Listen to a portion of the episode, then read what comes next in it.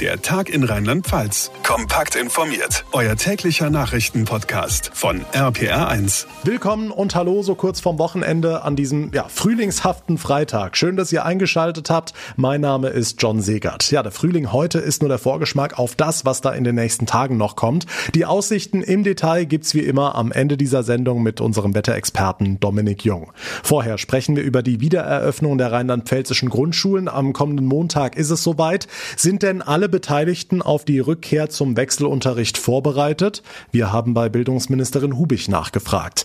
Außerdem ist der Impfstoff von AstraZeneca heute nochmal Thema, denn immer mehr Menschen lehnen das Präparat ab. Die Rede ist von Impfstoff zweiter Klasse. Zu wenig Wirksamkeit, zu viele Nebenwirkungen. Doch jetzt schaltet sich die Mainzer Unimedizin ein. Die Einschätzung der rheinland-pfälzischen Experten gibt's ebenfalls gleich und wir sprechen mit dem Politikwissenschaftler Sascha Huber über die anstehende Land Landtagswahl in Rheinland-Pfalz. Welches Ergebnis er erwartet, das gleich nach den wichtigsten Themen des Tages. Am Montag wird's wieder etwas lebhafter in Rheinland-Pfalz, denn für rund 150.000 Grundschüler beginnt dann der Wechselunterricht. Nach über zwei Monaten reinem Homeschooling kommen die Kinder damit wieder in die Schulen, allerdings unter strengen Hygienevorschriften. Marius Frauner aus dem RPA1 Nachrichtenteam. Die Vorbereitungen laufen ja schon seit Tagen. Sind die Schulen denn auf die Wiedereröffnung vorbereitet? Ganz klares Ja heute aus dem Bildungsministerium in Mainz. Die Schulen hätten die letzten zehn Wochen viel dafür getan, um die strengen Hygienemaßnahmen umzusetzen, sagte uns die rheinland-pfälzische Bildungsministerin Hubich im RPR1-Interview. Und das Land habe dafür auch einiges investiert in die FFP2-Masken, die auch in den Schulen schon sind, in die, in die medizinischen Masken, die vor Ort sind. Wir haben die Testungsmöglichkeiten für die äh, Lehrerinnen und Lehrer ausgeweitet. Das heißt, alle Lehrerinnen und Lehrer können sich jetzt testen lassen. Wir haben den Hygieneplan letzten Freitag schon verschickt an alle Schulen, damit sie sich darauf vorbereiten können. Eigentlich sollte der Startschuss für den Wechselunterricht an Grundschulen ja schon am 1. Februar fallen, wurde dann aber wegen steigender Infektionszahlen kurzfristig verschoben. Wann es an den weiterführenden Schulen wieder losgeht, ist noch nicht klar. Hubich hofft, dass zumindest die fünften und sechsten Klassen im März in den Wechselunterricht übergehen können. Tja, das hängt wie so vieles vom Infektionsgeschehen ab, womit wir beim Thema sind. Wie sehen denn die heutigen Zahlen aus? Das Mainzer Gesundheitsministerium meldet heute knapp 350 Neuinfektionen, also 90 weniger als gestern. Die Gesamtinzidenz liegt aktuell bei 48,4. Und auch bundesweit gehen die Zahlen weiter runter. Rund 9100 Neuinfektionen meldet das Robert Koch Institut heute Morgen und damit knapp 800 weniger als vor genau einer Woche. Diese Entwicklung macht Mut, sowohl landes- als auch bundesweit, weil wir zuletzt ja so ein bisschen auf der Stelle getreten sind. Und natürlich gibt's auch die Sorge, dass die Mutationen diese diesen Positivtrend umkehren könnten. Für heute zum Start ins Wochenende sieht's aber ganz gut aus. Der Überblick von Marius Fraune. Es ist doch erstaunlich, wie schnell sich ein schlechter Ruf rumspricht und wie schwierig es ist, ihn dann wieder reinzuwaschen, selbst wenn man alle Fakten auf seiner Seite hat. Angesehene Fachleute aus Forschung, Medizin und Politik sehen sich aktuell gezwungen, für den Impfstoff von AstraZeneca zu werben, ihn zu verteidigen. Hintergrund ist ein regelrechtes Bashing, nicht nur, aber ganz besonders in den sozialen Medien. Da wird unter anderem behauptet, der Wirkstoff sei minderwertig, ein Impfstoff zweiter Klasse, man wolle sich sich lieber gar nicht als damit impfen lassen. Darüber will ich sprechen mit Dr. Daniel Teschner. Er ist Oberarzt an der Mainzer Unimedizin und Leiter der Infektiologie. Herr Dr. Teschner, das ist schon heftig. Was kriegen Sie davon mit? Ja, man kommt ja nicht drum rum. Ne? Es wird einem ja quasi, äh, wird ja damit bombardiert und ich beobachte das mit sehr, sehr großer Sorge, muss ich sagen. Also die Diskussion, die da im Moment läuft, auch natürlich getrieben durch die Berichterstattung und das ist überhaupt kein Vorwurf, sondern das ist einfach nur eine Feststellung, die geht aus meiner Sicht völlig in die falsche Richtung. Okay, dann klären Sie uns auf. Ist an der Kritik was dran?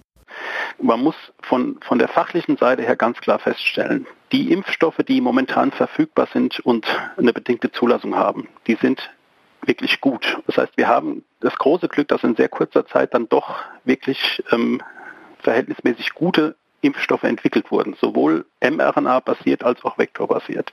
Das müssen wir kurz erklären, Entschuldigung. mRNA ist die Technologie, die BioNTech nutzt. Vektorbasiert ist der Impfstoff von AstraZeneca. Das sind kurz gesagt zwei verschiedene Impfstoffarten, aber beide schützen nachgewiesenermaßen vor einem schweren Krankheitsverlauf, oder?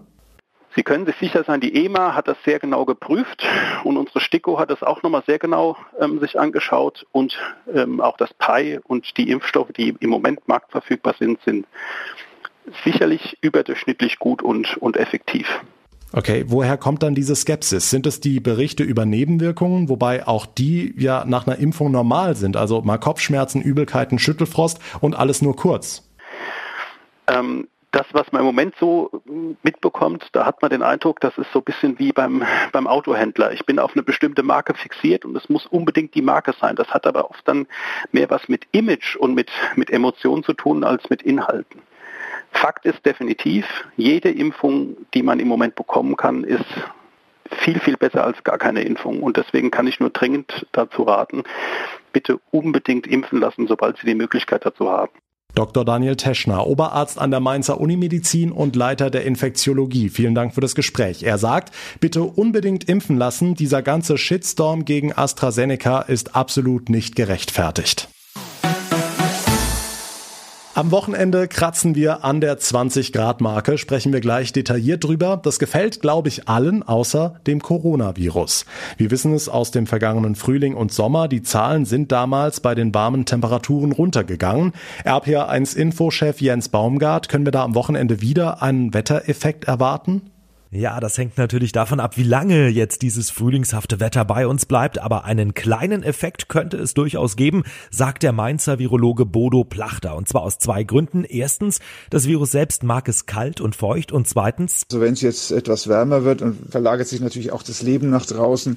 Das heißt, man ist nicht mehr so eng aufeinander. Man kann auch Dinge im Freien machen, die man sonst eben irgendwo zu Hause machen muss. Und damit werden die Kontaktketten abgeschnitten. Aber Plachter sagt auch, ähm, das Wetter ist eben nur ein Baustein, da dürfen wir jetzt nicht zu viel erwarten, jedenfalls im Moment noch nicht. Äh, Im Sommer sieht das vielleicht noch mal anders aus. Hm, lass uns noch über eine Schlagzeile von gestern Nachmittag sprechen. Ein deutscher Wissenschaftler sagt, das Coronavirus kam doch aus einem Labor. Er ist sich ganz sicher.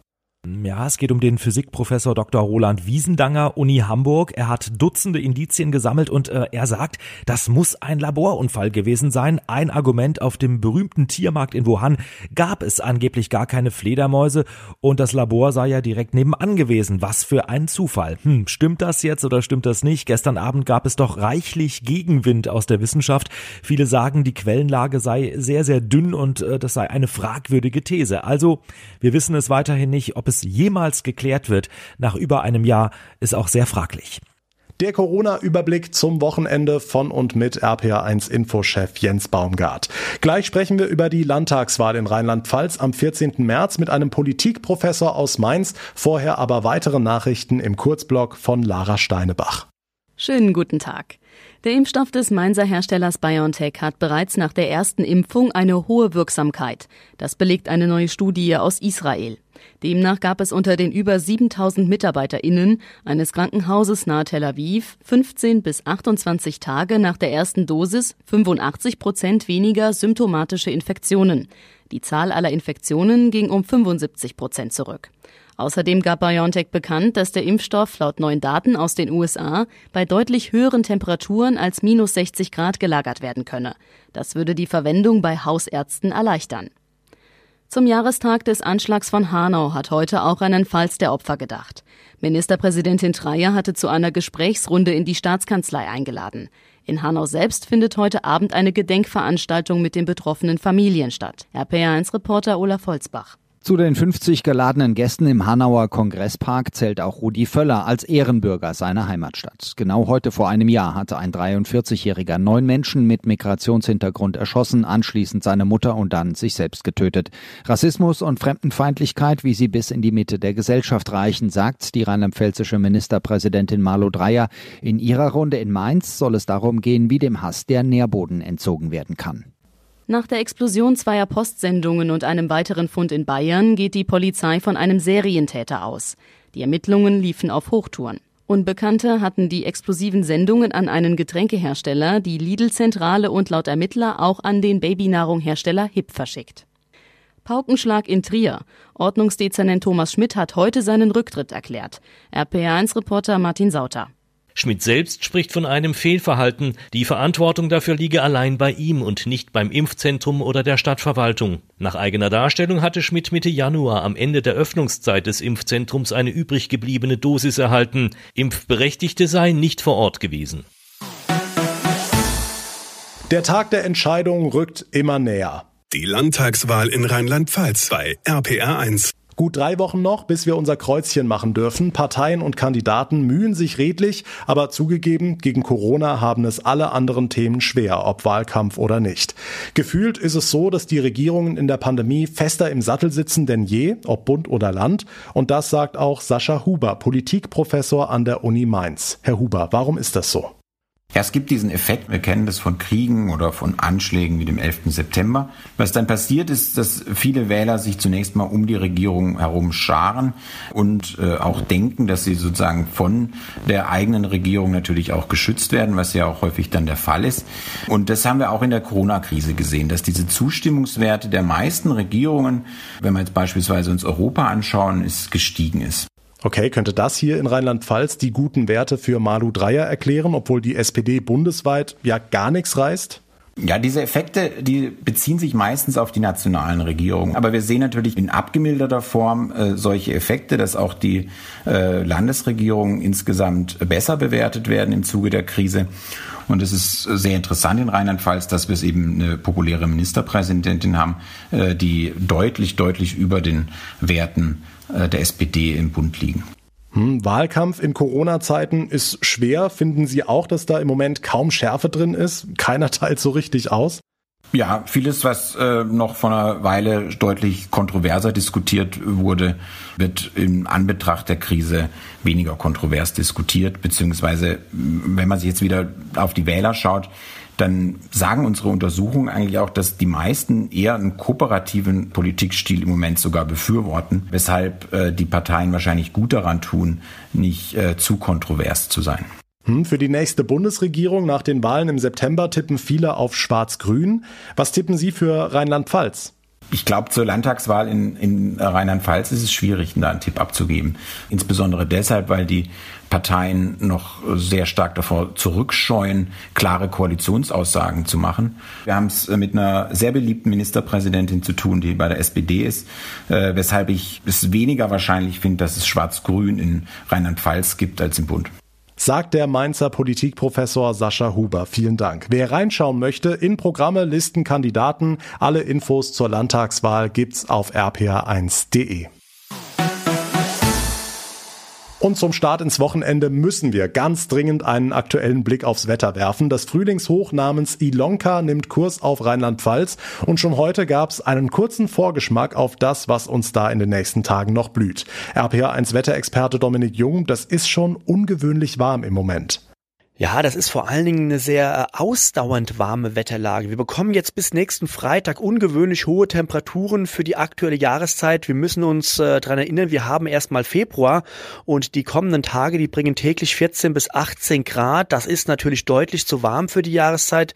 Auch heute gab es schon bis zu 13 Grad, morgen dann bis zu 16 Grad in Bad Kreuznach und Koblenz, am äh, Sonntag bis zu 18 Grad in Trier und Kaiserslautern. Die Temperaturen steigen also weiter weiter an und morgen und übermorgen gibt es sehr viel Sonnenschein, morgens in der Früh stellenweise ein bisschen Nebel und auch nächste Woche bleibt uns dieses warme Wetter erhalten. Täglich Temperaturen von über 15 Grad und viel, viel Sonnenschein. Ideales Frühlingswetter also heißt, wir könnten vorm Grillen und Spazierengehen unserem Auto noch einen Frühjahrsputz spendieren? Oh, da würde ich ein bisschen aufpassen. Das könnte fast schon vergebens sein mit dem Autoputzen, denn wir haben eine klassische Südwestströmung. Und das heißt, die Luftmassen, die kommen ab morgen direkt von Nordafrika über Spanien, Frankreich zu uns nach Rheinland-Pfalz. Und die bringen aus Nordafrika, aus der Sahara, zum Teil wieder Sahara-Staub mit. Und dieser Sahara-Staub, der rieselt hier dann stellenweise wieder runter. Der fällt einfach auf den Erdboden, der fällt aber auch auf Autoscheiben, auf Autolack. Und deswegen wird das Auto nach dem Putzen am Wochenende ziemlich schnell wieder verschmutzt sein. Also es lohnt sich nicht wirklich, das Auto groß zu putzen. Und der Sahara-Staub ist auch dafür verantwortlich, dass der Himmel ab und zu in den nächsten Tagen nicht ganz so blau sein wird. Hier und da ist er mal ein bisschen milchig oder bräunlich und das ist eben dieser Sahara-Staub in der Luft. Perfekt, dann habe ich auch noch eine Ausrede. Die Aussichten von Dominik Jung. Und damit komme ich zum Ende für heute. Wenn euch unser Podcast gefällt, dann erzählt unbedingt anderen davon, Freunden, der Familie, Kollegen, damit wir auch die täglich auf den neuesten Stand bringen können. Und wenn ihr bei Apple Podcasts zuhört, dann lasst doch direkt eine kurze Bewertung da, würde ich mich sehr drüber freuen. Mein Name ist John Siegert. Ich bedanke mich ganz herzlich fürs Einschalten. Wir hören uns dann am Montag wieder. Bis dahin eine gute Zeit, ein wunderschönes Frühlingswochenende und vor allem bleibt gesund gesund. Der Tag in Rheinland-Pfalz, auch als Podcast und auf rpr1.de. Jetzt abonnieren.